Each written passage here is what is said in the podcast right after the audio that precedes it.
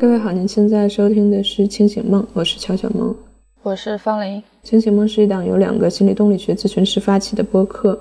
我们希望能够以精神分析的视角理解世界，并且注重当下在地与人的经验。欢迎你关注公众号“何苦开心”以及零度。另外，如果你在考虑寻求心理咨询的帮助的话，也欢迎你关注“何苦开心”发起的新手咨询师黄叶开始咨询。在那里，你可以找到包括我和方林在内的可靠低价的咨询师的预约信息。所以这期节目放出来的时候，可能就是情人节前后。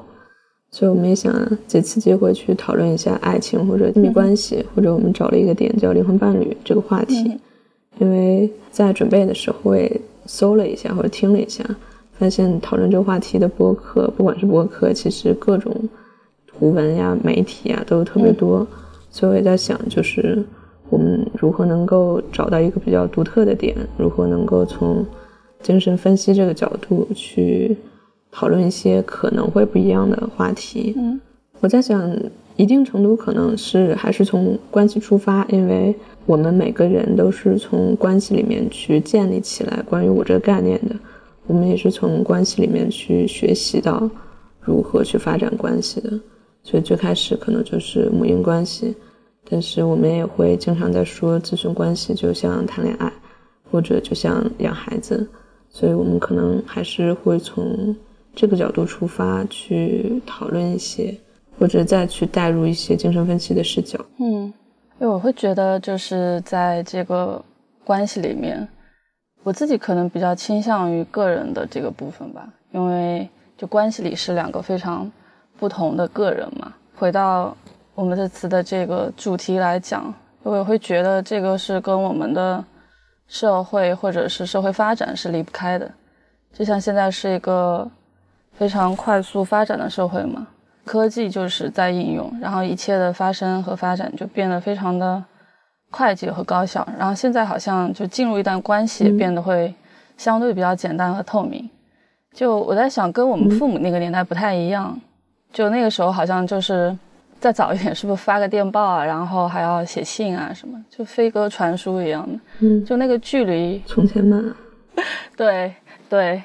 就那个时候的这种方式，好像就有了更多的空间去对于爱也好啊，对于爱情也好，有更多的沉思和积累嘛。那种时间和空间，好像就会扩展自己对于这个爱情的想象的那个空间。但现在的话，好像互联网的发展，然后信息就交换的非常快。各种的交友软件也非常多，我觉得一方面好像那个信息就非常的拥挤吧，我觉得这种拥挤好像就会把自己的空间变得比较狭隘，很难去沉淀和思考。另外一方面也会变得有一些激进或者冲动吧。那我觉得这种快速的这种距离的便捷，让人其实会产生很多的怀疑，就比如说关系来的这么快。这是好的吗？可以的吗？这关系是值得信任的，或者是值得相信的吗？而且现在这种网络上对于爱情的这种曝光啊，就是好像一段关系突然间就结束了，好像大家越来越不相信爱情这件事了。所以我在想，就是如果我们不要被这种社会的信息或者外在的东西去裹挟的话，其实某一个侧面来说，我们是更加关注自我根本自我的那个部分了。就我们去。关注自己那个部分，就最终我们还是会基于自己的感觉出发。那这种感觉到底是满足的还是匮乏的？我觉得这个字体的那个部分，就是刚刚提到那个根本自我那个部分，它是会影响我们对于另一半的看法和选择的。就你刚刚讲的那个关系也好，还是说从个人出发也好，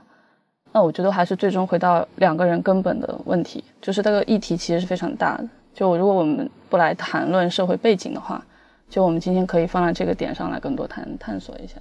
嗯，你刚刚提到那个早期的母婴的互动嘛，我会比较直接联想到就是客体关系，就是我们非常早期的跟母亲的那些互动嘛。这个怎么讲？就是如果说我们用理论或者是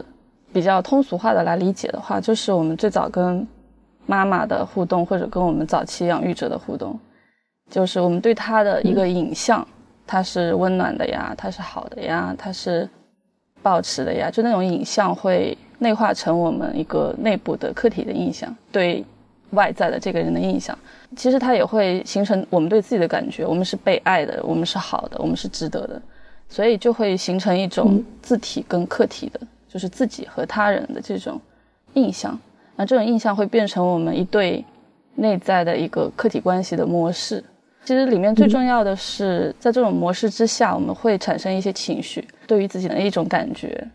比如说是开心的，然后是愉悦的这种很基本的感觉，然后变成一种自动化的反应。对，就比如说这个客体它是批评的或者指责的，这个字体它就会觉得说我是特别弱小、特别无助的，那他的情绪反应就可能是我很恐惧或者我很愤怒。嗯，这种我们对于自己和对于他人的这种影像，就会像一种。编码一样，就是编到我们的一个记忆库当中，编到我们记忆的结构当中。嗯，在这个系统里面有一个值得关注的点，就是我们是如何形成对于一个客体的一个感觉的。就比如说一个婴儿，他的照料者是非常非常滋养性的，那就是无论在这个婴儿的这个照料的过程当中，但凡他受到一点挫折或者一些剥夺性的暂时性的体验的话。它有内化一个非常糟糕的客体印象，这里面可能要表达的是，有的时候我们的内在体验和我们的外在的现实会有一些不太一样，所以在咨询里面，我们也会更关注来访者的内在体验，他到底体验了到了什么，而不是真的我们去跟他探索他外在跟实际情况当中跟他的客体发生的一些互动，我们还是会比较倾向于。探讨内在的体验，对，我觉得你在讲，不管是就从你前面说的那种，我们出于个体或者字体的这个部分去选择关系，或者是后面你讲到的从母婴关系最初的这个互动，包括你这个婴儿内在幻想的这个部分，他们联合作用去形成了一个。就你刚才所说的这种，就类似于这么一个被编码的内在脚本的这么一个东西，这个东西它最后就会去影响你这个关系的认识，或者对于这个伴侣的选择。所以，我们今天实际上是想来用精神分析讨论一个看似或者看起来比较流行文化或者比较狗血的一个话题，就是。从精神分析的角度，我们怎么去理解灵魂伴侣这件事情？或者就说，比如说我们最开始，我们就可以去讨论一下，说有没有灵魂伴侣这件事。嗯，所以我想，就从你刚才说的这种内在脚本来说的话，我觉得其实精神分析对这一个事情有一个比较基本的答案，就是当我们去讲咨访关系的时候，我们会用一个词叫匹配嘛。所以我觉得精神分析对这件事的基本答案是在一定程度上它是有的，是会有这种匹配或者不匹配的事情的。就这个匹配是什么？就其实可能有一些我们说的难养儿或者高需求的宝宝，但是可能对于一些妈妈来说，她就没有那么难养。或者我们去说不同的来访者，他其实是有不同种类的工作方法的。所以，我想在一定程度上，精神分析的不断的发展，这种当代发展，就是我们去更多的去认识了我们如何对不同的类型的来访者去进行工作，而不只是我们只是像对于神经症水平的来访者一样那么克制、那么节制。嗯，因为同样的这种工作方法，对于一些可能在早期发展更受挫的来访者来说，这种克制的态度就会被他们体验成非常剥夺、非常剥削的这样的感受。这是我们使用的理论本身就对于不同的来访者会有不同的工作方法，但实际上在实际的工作当中，我们作为咨询师，我们每个人有每个人不同的特质，所以实际上我们会发展出来对于不同理论的这种对于不同理论的这种移情吧，我们可能会更加认同哪一个理论。可能对于我们每个人来说，总会有一个理论，我们工作起来是更舒服、更自然、更贴近于我们自己的。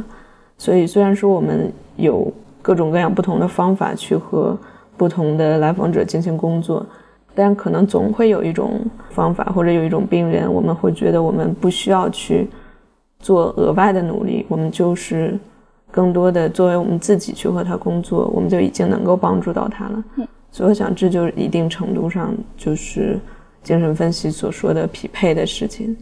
但是匹配不是一个零和一的差别，匹配可能更多的是一个度。比如说，在可能一个他早期受挫的来访者，他更多的需要一个温暖支持的，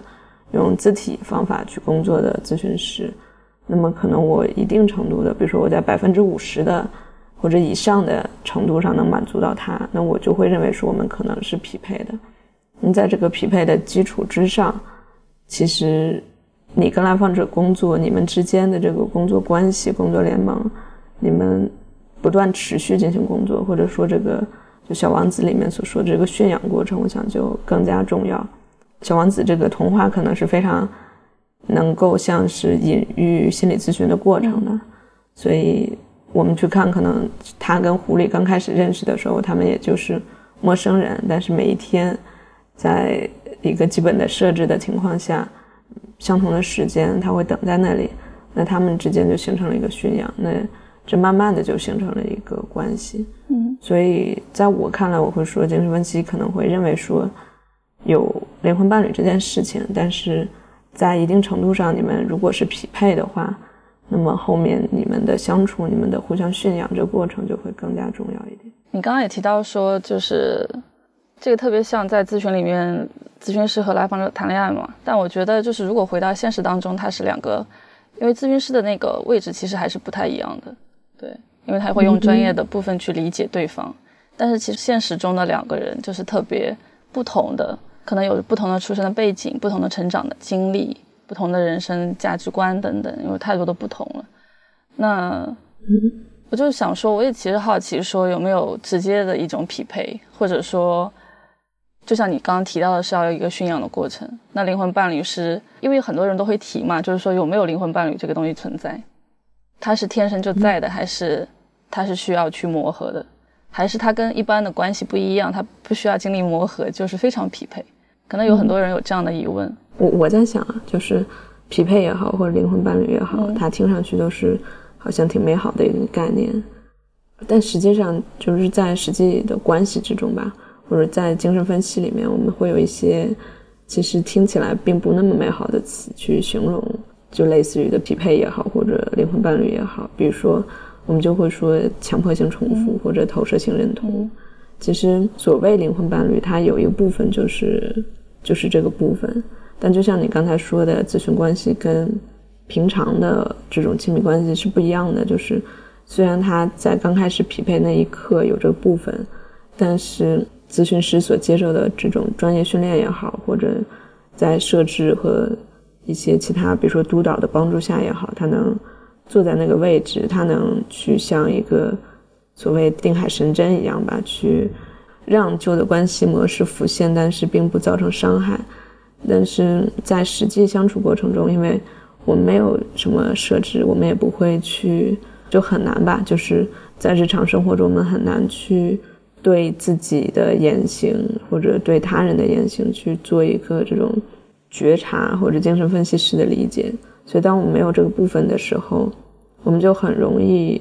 经过前期的这种灵魂伴侣或者强迫性重复，我们就陷入到那个模式之中，我们就会从一个。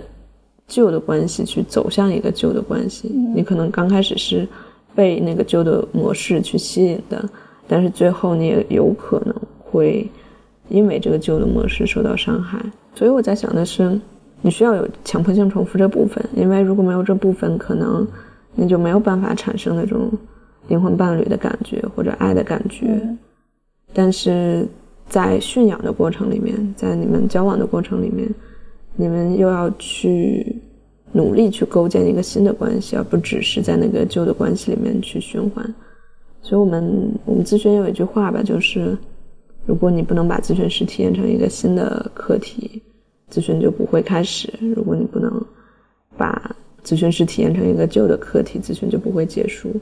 所以，好像那个爱的感觉本身就产生于那种熟悉的，但是又带来新的希望的。这种感觉之中，但是如何我们能够在真正的操作过程里面去把这个新的希望留下来，把那个旧的伤害去一定程度的抚平或者治愈。我觉得这个就是就是我们很多人就是一生的课题吧，或者需要很多努力的那个部分。所以就好像是，其实我们每个人建立一段新的关系，就是他都会带着一些自己的所谓的强迫性的重复进入到这个关系里面。可能这个是对于每个人来也好，对于每个来访也好，都是不可避免的。但我觉得，呃，可能某一个层面上，就是包括像咨询也一样，就是在这个过程当中，能够对自己的对于关系的一些理解也好，它是怎么发生的，就是。那个意识或者无意识的层面，那我们就可以从旧的那个循环的一个客体互动当中，能够有更多的觉察，然后慢慢建立到一个新的关系里面。所以我也在想，就是就我们以前发生的这一些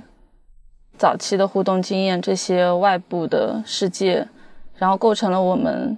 一种内在的一种图式，这种特别早期的情感丰富的人际关系的。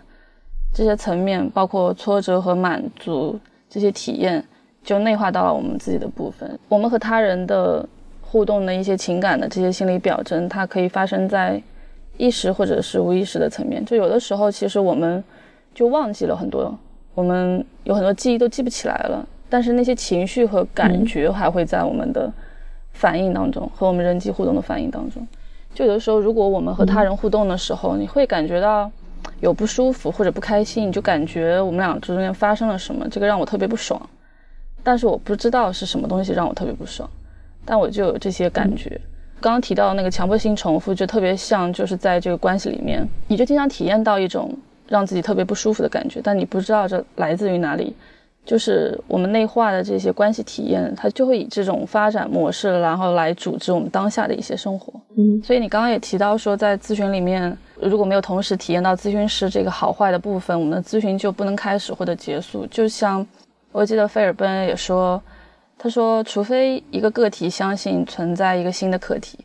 存在着跟这个人交往的其他方式，然后令他感觉到这个东西是看得见或者摸得着的。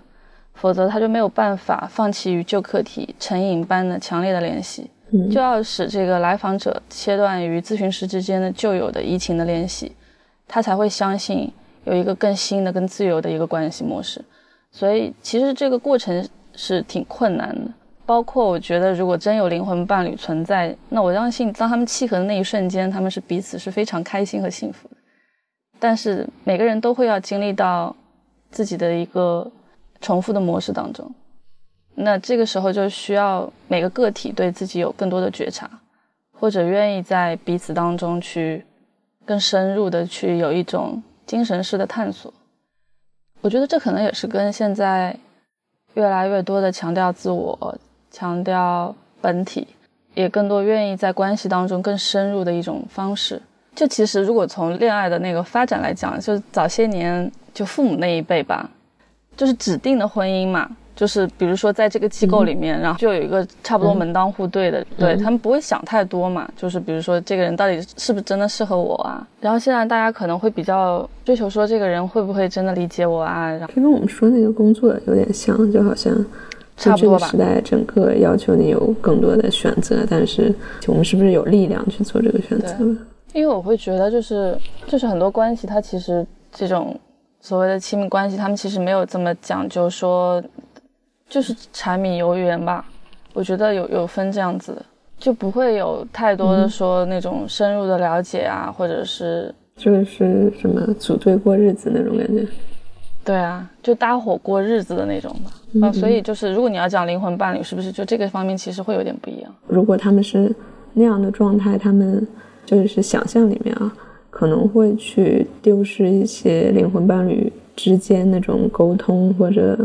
就是精神上达到统一的那种幸福的感觉。但我觉得他们也会规避很多你在追求灵魂伴侣这过程里面要要踩的坑。如果他们是搭伙过日子这样的状态，可能他们就会更少的去陷入那种强迫性重复的部分吧。但其实就是在那个重复里啊，我觉得。对我刚才就想你说这个，就因为如果他不去追求那个部分，他你说的那个，他可能更多的就会讲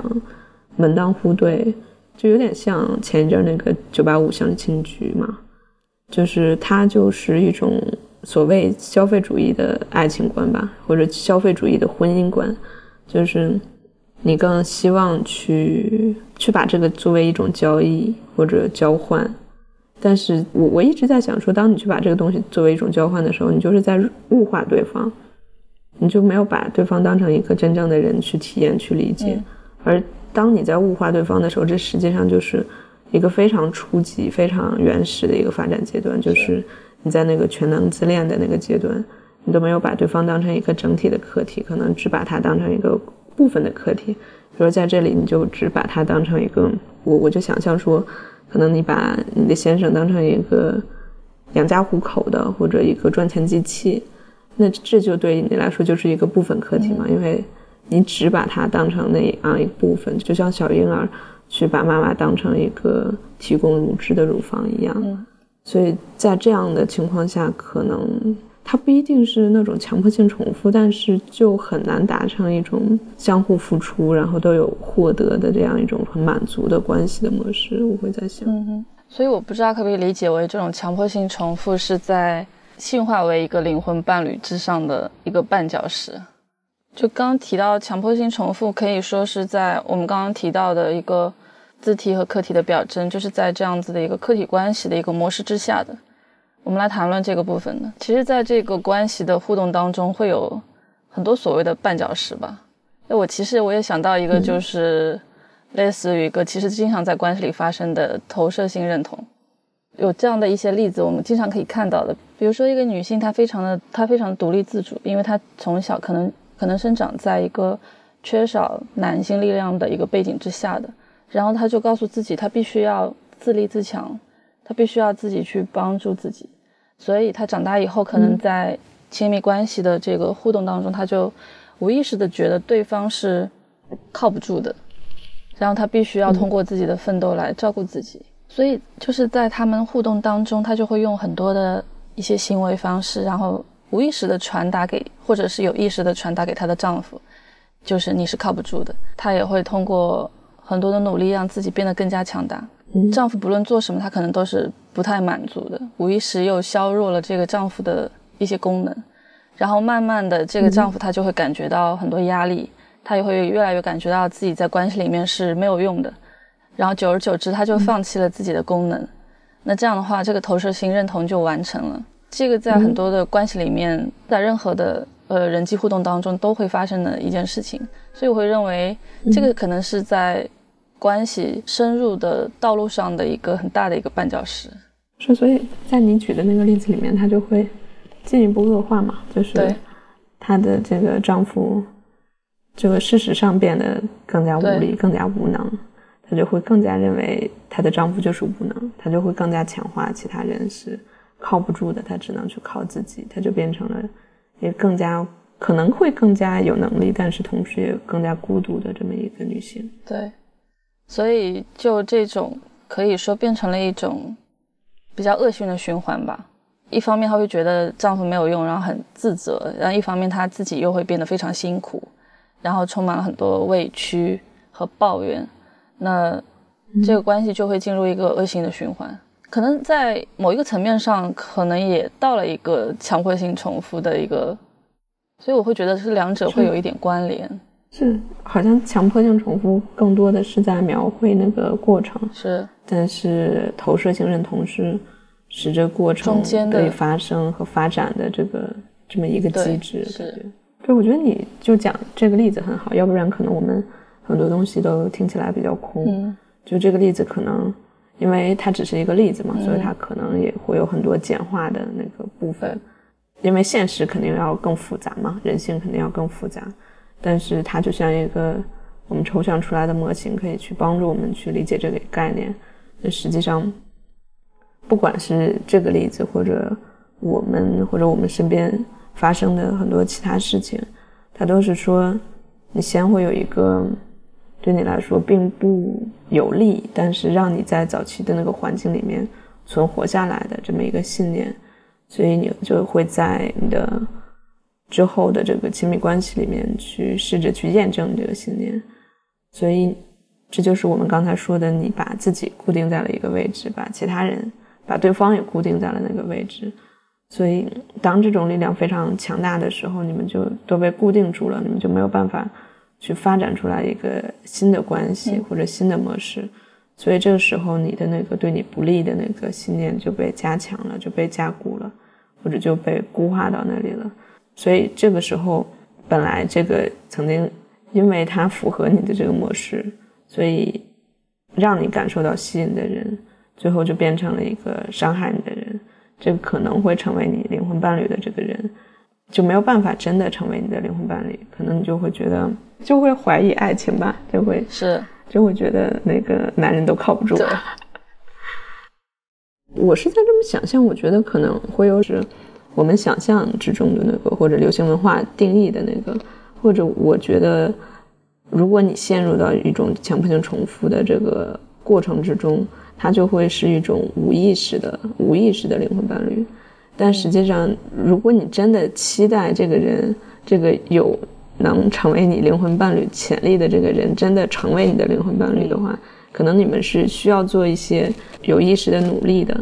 而这个有意识的努力有一个部分，我觉得就是区别于我们刚才说的那种把对方物化的。我我觉得区别于这样一个一种东西，就是在你们两个所谓的构建出来这种主体间场之中，去承认就每个人的主体性，这个实际上也是心理发展的一个基本能力吧。就是在一个空间里面，是不是能够同时容纳两个人？否则的话，可能就会变成一个陷阱吧。就是要么你就是在关系里面所谓丢失了自己，发展到一个极致，就是。我们现在经常讨论的那种 PUA，或者是就是在这个关系里面，你丢失了自己，而且你被放在那种极其无力的位置，在社会结构上就表现出来，可能会是有的。有的女性她在结婚之后，她就做全职妈妈之后，她可能失去了经济自主的能力。那最后他不光在心理上变得非常无力，他可能在事实上他也。非常无力，他就更难走出一段对他来说并不公平的这么一个关系。但有可能反过来说，你在这个关系里面就变得非常自恋，变得非常自大。所谓那种霸道总裁，就我们上周上课老师说的是 “we are the one”，就我们是一体的，但我才是那个说了算的人。在这个部分，这个空间里也没有更多的人，也没有另外一个人，他只有你。所以我想，这两个状态都是不太健康的。或者，当我们滑落到那个强迫性重复的时候，我们就很容易把自己固定在一个位置，把对方也固定在一个位置。嗯，这个空间里就没有没有另外一个人。对，就我在搜索的时候，其实我看到一句话，我挺赞同的。他说：“就灵魂伴侣要先有灵魂嘛。”就现在好多人好像都没有灵魂，就没有自己的那个部分。所以，如果我们假设灵魂伴侣它会存在，或者是你刚刚讲到那有这样子的一个驯养的过程，就我会在想，那这样子的一个灵魂，它需要具备哪一些的功能，或者哪一些的能力，我们才能慢慢去找到我们心目当中或者所谓的那个灵魂伴侣呢？我自己会觉得说，它可能有几个部分，就首先，就这个人他是要存在嘛。就是他要有一个字体的存在，他要知道自己是谁，然后有一个主体的部分。那其次的话，他要跟社会有一些连接，他要在这个社会上生存。那生存之后才能去找他的另一半嘛，所以他要有自我的那个部分，有他是有功能，他是有自我功能。那另外一个，那你刚刚可能也提到说有好像有一些什么，就会有一些什么融合的部分吧，所以我会觉得就是这个个体是要独立的，他是有自己的思想，他是有边界和分化的。那最后的话，我也会觉得有一个很重要的部分是，现在大家也会经常提到的一个内在安全感。这个其实也会影响到他在关系当中对对于另外一半或者对于自己的一些感受。当然，这所有的这些部分其实都有赖于这个个体他在成长和发展过程当中，在他的养育的互动当中和环境的一些交互的作用。对，我觉得你刚才提到这些都是一些很重要的能力，就是。好像有了这些基本的，就类似于素养的东西吧，他才能有可能去发展出来一段好的关系，或者他才能成为，他才有可能去成为一个另外一个人的灵魂伴侣。那对我来说，我就会觉得这些所有的能力都帮助他，就是帮助他达成一个状态。就是对我来说，可能我会觉得最核心的部分就是我们刚才说的，你是不是能够允许在同一个空间有两个人的存在？因为就在谈亲密关系的时候，我们现在也会引入到一些哲学性的东西嘛。就不管是爱的多重奏，还是那个爱欲之死，他们很多都在强调说，你敢于在关系里面去保持脆弱，或者你敢于去接受对方和你不一样的那个部分。比如说在爱的多重奏里面，他就经常说，你要去接纳那个两，你们两个人作为一个两的存在，你不能只是想要去把对方变成一个你期待中的人，或者你想象中的那个人，或者和你一样的一个人。正是这种差异性的存在，让爱情的发生得以可能，或者得以有可能去发展。你不能去去把那个人固化在你的那个位置里面。但我想，这一切其实都有赖于说，你允许在你的这个空间里面有另外一个人的存在。而这个其实也是就和我们非常早期的一个关系发展是有关的。其实这个好像是有一个还蛮挣扎的过程，因为在你最初当你是一个小婴儿的时候，你会感觉非常需要妈妈，需要跟他融为一体，你会有这样的一个需求。但是与此同时，当你感觉妈妈在和你融合的时候，你又感觉非常害怕，因为当妈妈去和你融合的时候，你就觉得你自己就不存在了，好像是一种非常湮灭的感觉。这时候你就会需要通过一种。攻击性的行为或者一些愤怒的表达，去推开妈妈，去给自己保留一些空间，但这时候你又会很担心，你对妈妈的这些攻击会带来妈妈的报复，所以这种挣扎，我觉得跟我们在亲密关系里面也是蛮像的，就我们去给对方开放一点空间，我们去靠近一点，但是这种靠近本身对于很多人来说就是非常困难的，它会带来很多窒息的或者侵入的感觉。但是亲密关系一定程度的，就是让我们需要，让我们容忍我们一定程度的是互相侵入，但是与此同时，我们又是有边界的，我们又是两个独立的人。所以我想，这些非常这些亲密关系的部分，就跟我们早期的发展非常像。那最后，当我们从前俄狄浦斯区去发展到俄狄浦斯区，我们就完成了一个更加独立、更加分化的这么一个状态，就是你刚才所说的这种。一个人他是有边界，他是分化完成的，他是能够独立的这样一个状态。嗯，对，所以你刚刚提到的那种独立也好，或者是那种自我的分化的能力也好，我觉得里面有一个很重要的部分就是情绪上的独立。就我们其实，在很多情况下，就我们很容易把这种情绪就附着在别人的身上，就是对方就很能激活你那些强烈的情绪，好像陷入一种。就是都是因为你我才怎样怎样，都是因为你，就是这样的一个情绪里面，其实这个时候就可能提示我们的这种分化能力不足，对，就不能很好的区分，比如说你是你，我是我，我们是我们是不同的两个人。我觉得这个要求还是蛮高的，因为一定程度的，我觉得我们这种精神分析治疗，就最终的目的之一就是让我们学会对自己的情绪负责，让我们知道说。所谓烦恼都是自找的，但是这的确是一个非常高的要求。我想，就可能大多数人都没有达到那个对那个程度。但是，就说你有没有一种意识吧？就是当你觉得都是你让我不开心的时候，你有没有一个意识说，可能也有我自己的部分在里面？对，所以这种分化的水平其实它有不同的分层嘛，就是从。高度的这种融合未分化的，然后到低分化的，所以咨询其实在很多时候也是在处理这个部分。是因为当你没有达到一个就是发展阶段，当你没有达到一定的发展阶段的时候，你实际上是必须要把自己情感去依附到别人身上，这样你才会觉得自己是存在的，否则你可能就会觉得没有一个东西支撑着自己，可能就是那种。非常空虚的、弥散的、非常难受的感觉。所以，当一个人没有就没没有达到一定发展阶段的时候，他也没有别的办法，他除了去怪你之外，可能他也没有就真的对他来说，在心理上，他在情感上，他没有别的办法。嗯，所以就回到说，可能包括在咨询里面也是一样，就是任何的一种防御的模式，就是我们要去理解他，而不是去指责或者去攻击他，或者认为他是不是是一个不好的一个现象。所以我觉得，就讲到这里，大家如果在听的话，如果我我就是没有发展的好，或者我的早期经历就是给我带来了很多创伤，那我除了去找一个咨询师去做咨询，那我就没有办法去得到一个灵魂伴侣了吗？这个其实我我自己会觉得也挺悖论的，就是在某一种程度上，如果当你找到一个比较好的关系，其实，在关系当中也是一种，就仅次于我觉得还仅次于心理治疗的一种。修复的过程，就当有一些人，当他有一个好的关系的时候，他确实能从这个关系里面吸收和和滋养到很多。是我觉得，就对于这种问题，如果是我的朋友的话，一句话的答案就是，就是如果只用一句话，我我的答案可能还是会去做心理咨询，尤其是趁你单身的时候去做心理咨询，就越早做心理咨询可能越有帮助。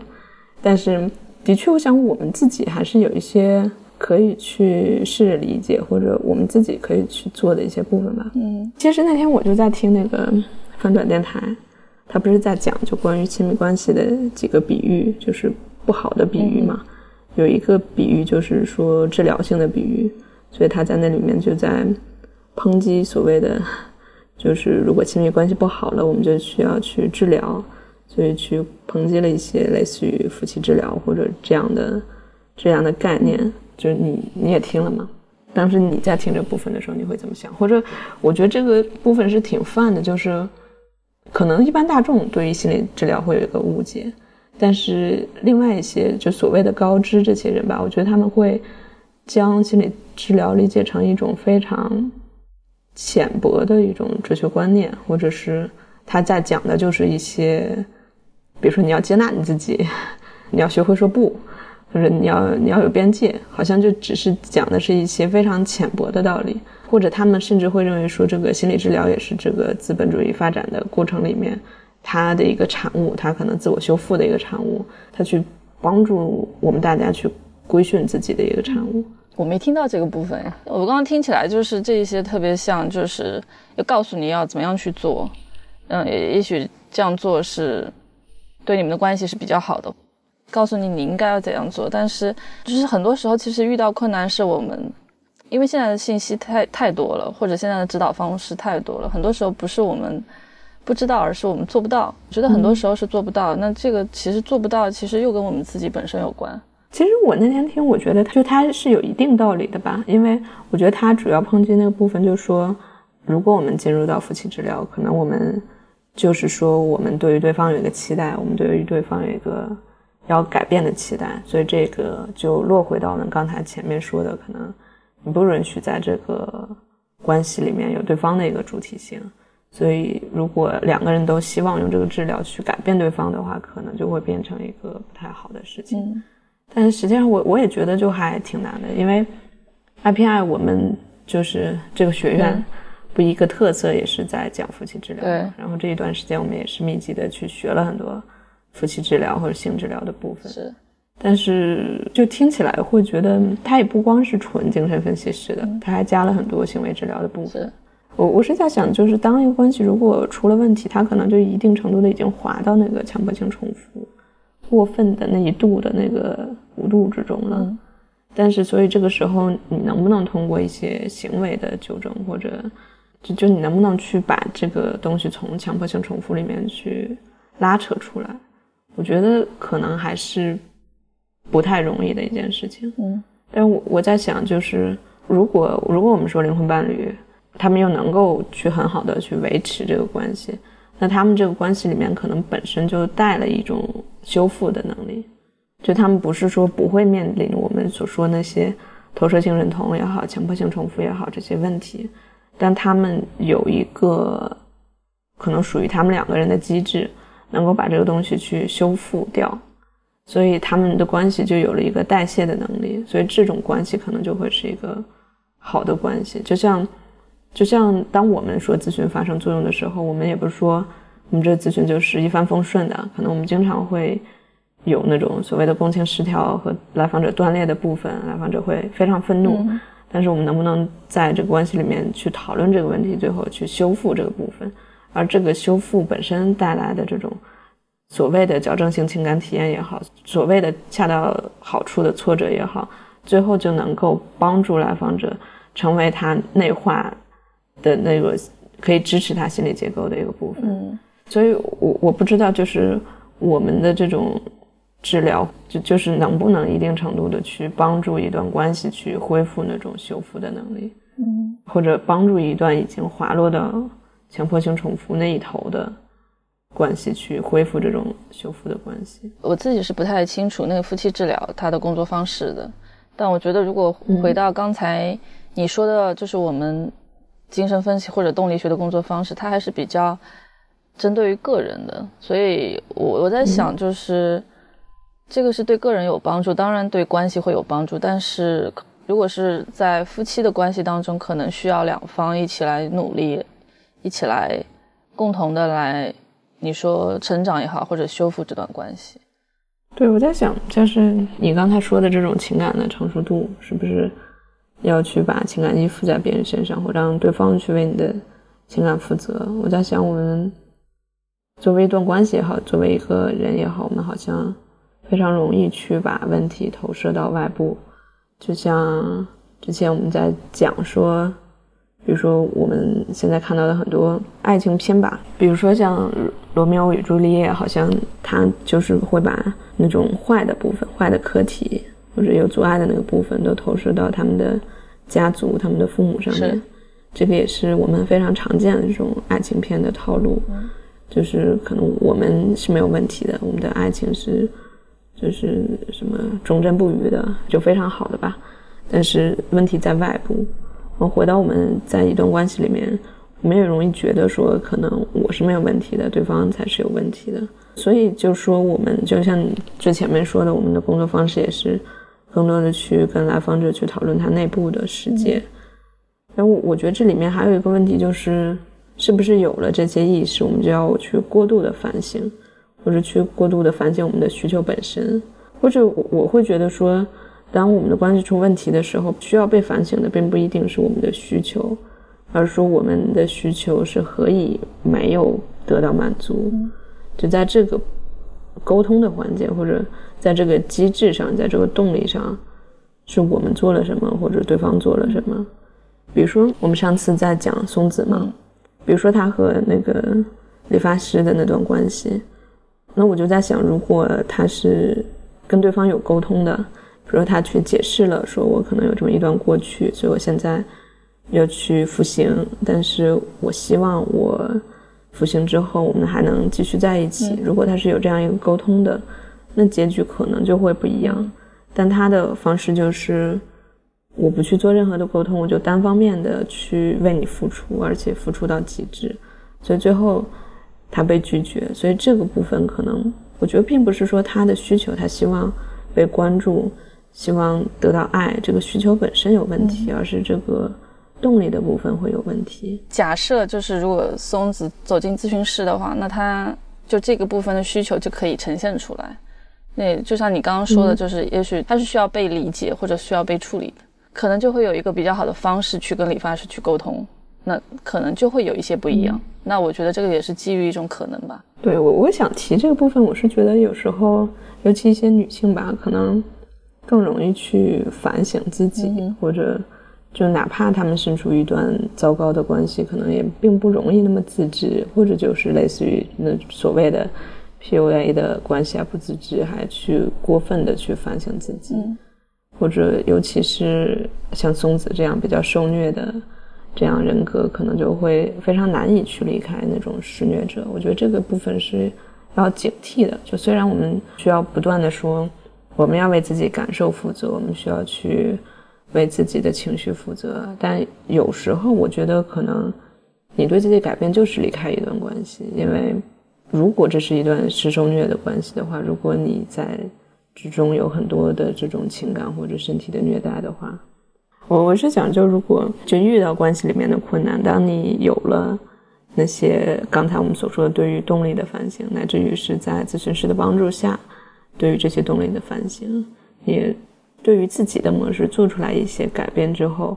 如如果关系本身还没有太大的变化，那我想有可能这关系不对。我就觉得很多女性她需要在关系里面就获得更多的支持吧。那我觉得其实还有一块，我觉得比较在刚才我们提到的所谓这个人有没有灵魂里面，我觉得有一个部分是大家也经常会提到的，说安全感，就好像什么事情都是跟安全感有关。就如果你走不进这段关系，或者是你离不开这段关系，你都会说我是一个没有安全感的人，所以我才怎样怎样。那其实。就刚刚我们提到那个早期的养育过程，就是在我们跟现在人际互动当中，就是我们感觉我们相信我们是不是会被人接纳、被人喜欢，或者是被爱的，别人也不会离开我们、抛弃我们，这样子的一种感受，其实也是基于人跟人之间的一个关系的相处质量和这种安全性的一种反应。那这个其实和我们早期的和照料者的互动经验也有关系。这个其实也是形成在最早的时候，我们的内在安全感是如何被满足的。就这个当中的一些我们心中形成的一种内在安全感的印象也好、概念或者是这个框架，也会影响到我们之后在亲密关系当中能否感觉到安全感。所以提到依恋的话，依恋其实是也是现在。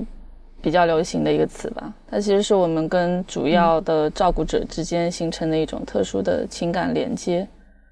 然后依恋其实跟依赖也不同，就是如果在孩子很早期，你给他非常多的依恋，给他非常多的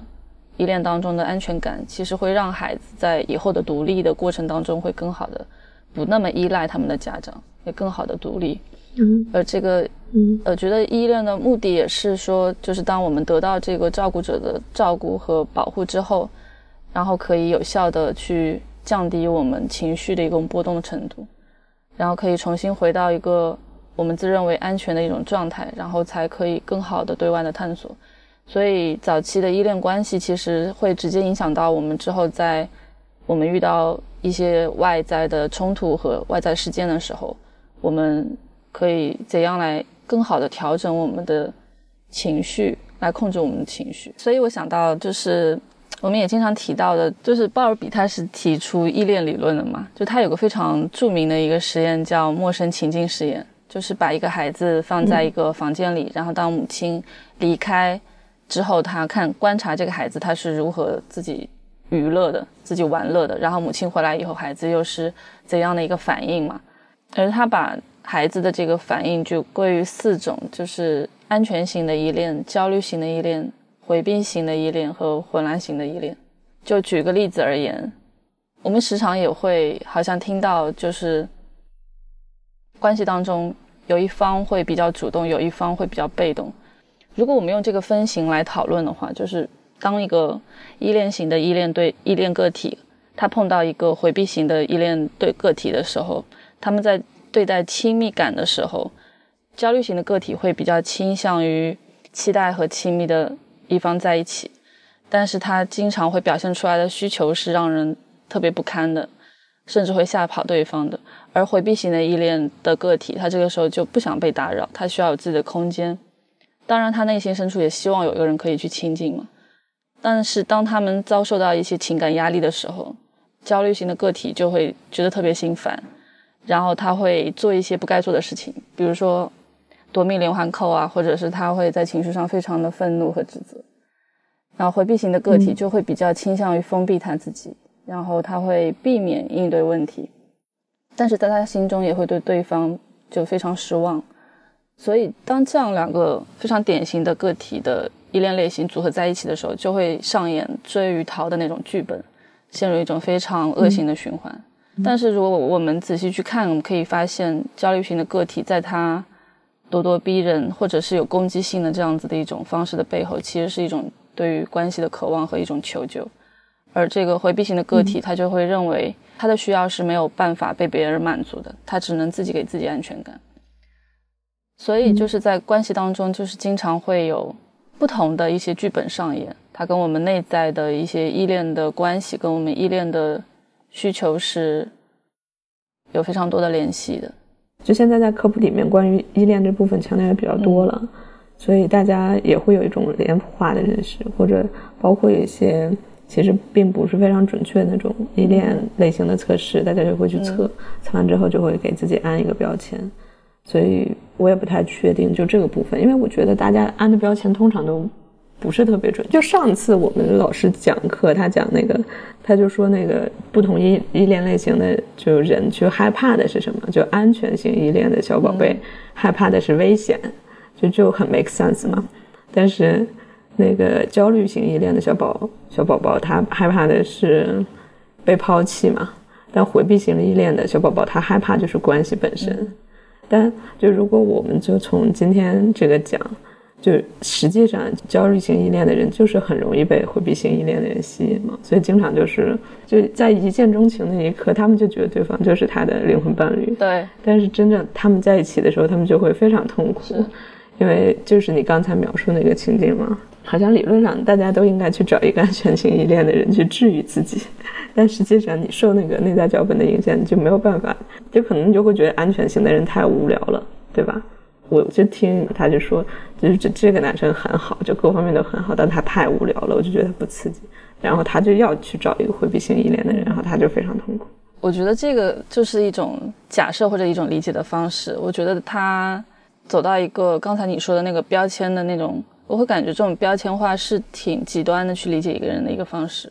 因为他不会完全的是锁定在某一个依恋类型里面，或者我如果是一种焦虑的依恋，我就一定是这样子的。就可能会走到一个比较固化的去理解一个人，或者是他就是这样子的一个一个理解方式里面。是，而且我觉得就挺重要的一件事是，这个事情是可以改变的。就虽然很难，因为我们有一个就儿童的那种依恋问卷嘛，但我们也有一个成人的成人版本的这个。但实际上就有研究表明吧，就是这个成人在若干年之后，他这个依依恋类型实际上还是会发生变化的。就虽然很难。所以，我们现在经常在强调，就是我们不是说很固化的回到，就是弗洛伊德的那种发展理论，或者安娜弗洛伊德那种发展线的理论，好像发展就是一个非常线性的。是你这个时期错过了，你好像就固着在那儿了，你这辈子就完了。但实际上，我们现在不管是从神经科学还是各方面，我们一些新的研究，我们都发现说，这个发展它就是一个非常混沌的，非常。就是非常非线性的，而且在一生在持续的这个过程，对，而且它就你要往前走一步，它实际上是一个先有一个消解的过程。就比如说，你可能如果你要往安全性依恋去发展一点，你可能首先你那个焦虑、焦虑型的那个部分会消解一点，它有一个破碎部分破碎之后，它再聚合，它可能就变成一个。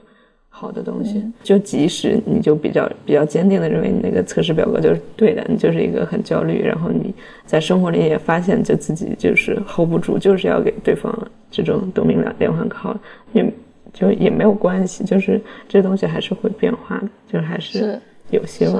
所以我在想，刚才提到这些也是在依恋理论的背景之下去做一个归类吧。但我觉得实际在咨询当中的话，我们不会做这样的一个归类，说或者说。我们就把你定义为你是一个焦虑型的来访，或者你就是一个回避型的来访。我们其实更多的去理解这个人背后的一些动力，或者理解他这些行为背后的一些焦虑，或者是他害怕的东西。我们试图做这样子的理解，能让他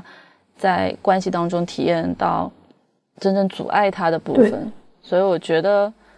嗯，对，我觉得你这个说的对，因为就比如说他都是回避型依恋，他发展出来这个。类型的原因有可能是，比如说他觉得其他人靠不住，他只能靠自己，这个可能是一个动力。但也也有可能是他感觉到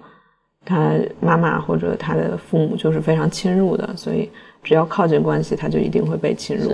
或者是或者其他人可能是施虐的，就是一靠近关系，他就会有很多被剥夺、被剥削、被被害的这样的体验。所以可能这部分的动力也不一样，就虽然他表现出来的外在部分是一样的。嗯，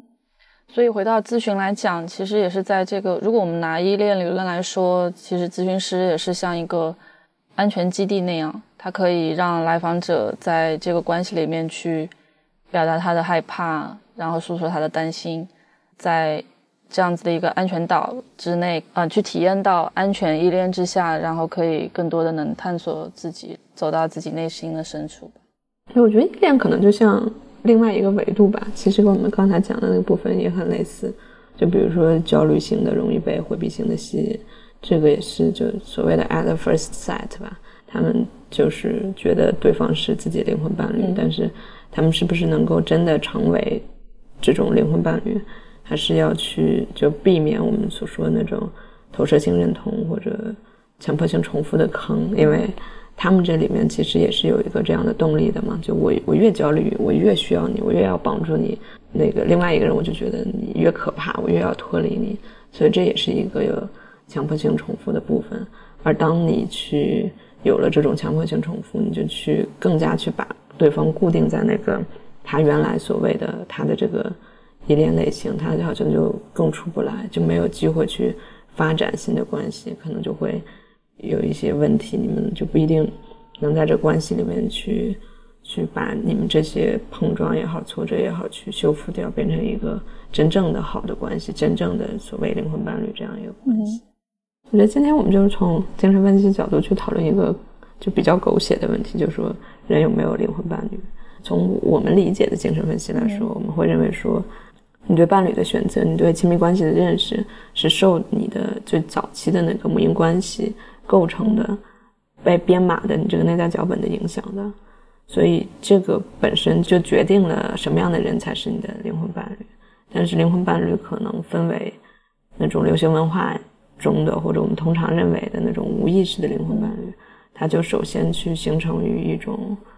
对于旧的模式的识别，对于那种熟悉模式的识别带来的强迫性重复。但如果我们真正要有一段好的属于灵魂伴侣的这样的关系，我们需要在这个。关系里面做很多有意识的努力，有意识努力的基础可能就是你刚才所说的那种一个人是不是有灵魂，他是不是够独立，他是不是不那么融合的，他是不是分化的，或者他是不是内在有安全感的。当你具备了这样的条件的时候，你就可以允许在你们的关系里面是同时有你和对方两个人存在的，你们都。去能给到对方一些空间，而不至于，而不至于在你们关系里面只有一个人的位置。理解这件事的另外一个维度就是就是依恋理论。但我想就是在我们两个人相处的过程中，我们可能总会有那个滑到投射性认同或者强迫性重复的位置。但这个时候，你们的关系有没有修复的能力或者代谢能力，就是一个非常重要的事情。所以在这样的时间里，我们来讨论亲密关系。我也希望我们对自己或者对关系有更多的思考，希望大家能够找到自己匹配的或者是期待的那个伴侣，或者如果你还单身的话，自己也可以做一个有灵魂的人。那我们今天就到这里，好，下期见，下期见，拜拜，拜拜。